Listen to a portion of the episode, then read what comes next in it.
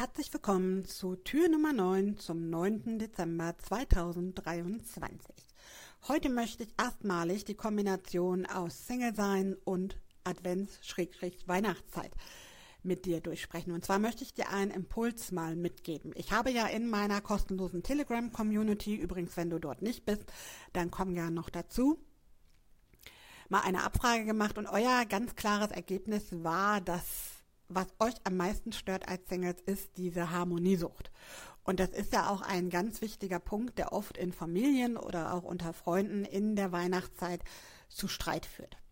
Und klar wird es auch noch forciert von den Medien, insbesondere von der Werbung. Wenn du TV guckst, wenn du streamst, dann werden dir aktuell ständig Werbespots eingeblendet von glücklichen Familien, von Happy End, von hochemotionalen ähm, ja, von großen Gefühlen hoch emotional aufgeladen. Also ganz anderer Ton und Art und Weise, wie Werbung eingespielt wird aktuell. Manchmal ja auch mit sehr kritischen Untertönen. Und da ist die Frage, wo du mal hingucken darfst. Was daran genau stört dich vielleicht? Beziehungsweise was macht dich melancholisch, jetzt alleine durch diese besondere Zeit zu gehen? Ist es vielleicht eher dieses, in deinen Augen künstliche, das aufgesetzte, ja, dass du es unnatürlich findest, wenn auf einmal alle demonstrativ zeigen, wie gern sie sich haben? Oder ist es vielleicht, wenn du ganz ehrlich mit dir bist, dann doch so ein bisschen der Stich ins Herz, dir eingestehen zu müssen, dass du erneut diese besondere Zeit alleine verbringst, dass du ihm niemanden an seiner Seite hast, für den du die Nummer eins bist.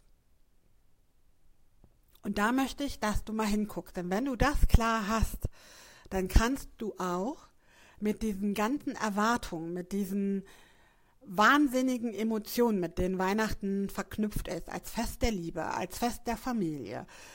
Ja, vielleicht hast du auch mit Weihnachten überhaupt nichts am Hut. Es gibt ja immer mehr Menschen, die einfach nicht in der Kirche sind, die auch generell nichts mit Weihnachten am Hut haben, für die das nur der blanke Konsum ist.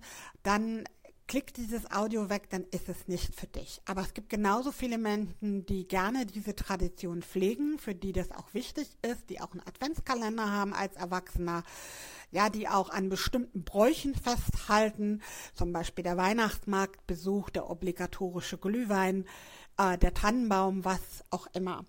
Und das ist auch okay, also das darfst du für dich entscheiden, wie du das leben möchtest. Ich möchte heute auf den ersten Aspekt eingehen, diese Harmonie, die über dieser Zeit schwebt, ob aufgesetzt oder echt, sei mal dahingestellt, dass du da mal reinspürst, was es für dich ist. Ist dir das einfach zu viel? Ist es dir zu künstlich, zu aufgesetzt?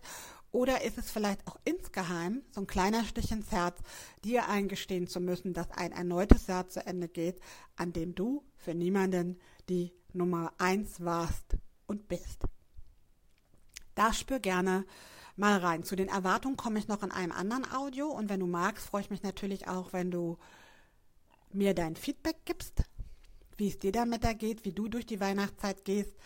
Ansonsten sage ich danke fürs Zuhören. Bis morgen, wenn es wieder heißt, auf die Liebe, weil du es dir wert bist. Maike.